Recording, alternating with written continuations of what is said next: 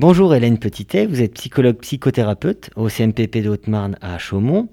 J'ai souvent entendu parler de prise en charge individuelle ou en groupe au CMPP, mais alors comment ça marche un groupe? Il y, a, il y a plusieurs types de groupes, c'est quoi un groupe thérapeutique au CMPP alors, un groupe thérapeutique en CMPP, ça peut être différents styles de groupes. Il y a des groupes euh, d'expression libre, comme on les appelle, c'est-à-dire que c'est un groupe d'enfants qui se réunit sans médiation particulière. Et il y a aussi des groupes à médiation plus ou moins fortes, comme on les appelle, c'est-à-dire avec un, objet commun à tous. Alors, euh, pour exemple, euh, il y a des groupes d'art-thérapie où on peut faire du dessin, de la peinture, des arts plastiques. Ça, c'est une médiation plutôt euh, matérielle. Et il y a aussi des médiations euh, de communication comme euh, le psychodrame. Alors, le psychodrame, c'est des jeux de, de rôle où on met en scène des événements de vie qui sont relatés par les enfants qui font partie du groupe. Il peut y avoir aussi une autre médiation qui est plus développementale. C'est par exemple comme le, groupe Corps et Langage qui est mené par euh, une psychomotricienne et une orthophoniste, où là, au sein du groupe, va se travailler la, liaison entre euh, l'expression corporelle et l'expression langagière. D'accord, on comprend un peu mieux, mais alors de quelle façon on préconise à un enfant d'aller, d'intégrer un groupe thérapeutique? Comment on fait le choix? Comment on peut proposer aux familles Et pourquoi on leur propose à certaines familles et pas à d'autres d'intégrer un groupe thérapeutique? Souvent, un enfant qui est orienté dans un groupe thérapeutique est quelqu'un qui a eu un rapport compliqué avec les autres, soit euh, une grande excitation dans des moments de groupe, comme le groupe classe, très souvent, ou alors euh, une trop forte inhibition qui est euh, vraiment en rapport avec son, être au monde, son rapport à son environnement.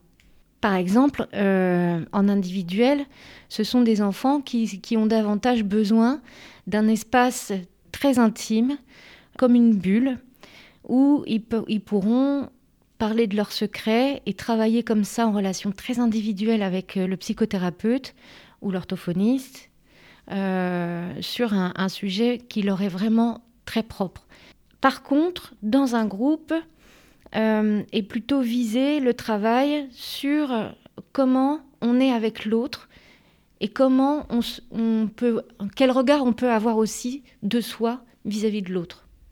Combien de temps ça dure, du coup, ces prises en charge en groupe?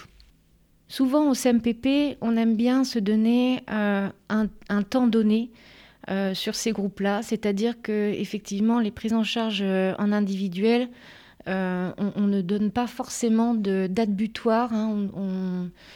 on, voit en fonction des, des bilans d'évolution où en est rendu l'enfant. Par contre, puisqu'il s'agit d'une rencontre de plusieurs enfants, c'est important pour nous et pour les enfants de pouvoir en donner un début, une continuité et une fin. En moyenne, un groupe peut durer 18 mois. Donc ça, c'est vraiment la durée de vie du groupe en lui-même, mais il faut aussi compter le temps de préparation du groupe, c'est-à-dire quel genre de groupe on a envie d'organiser, de, monter, avec quels euh, collègues, et aussi ben, pouvoir, en fonction des, des orientations thérapeutiques, pouvoir monter un groupe qu'on peut imaginer bien fonctionner. L'orientation d'un enfant dans un groupe se travaille déjà en premier entretien, puis en réunion d'équipe, et c'est là qu'on préconise un groupe pour cet enfant-là. Ensuite, lorsque les collègues organisent le groupe, l'indication est déjà donnée.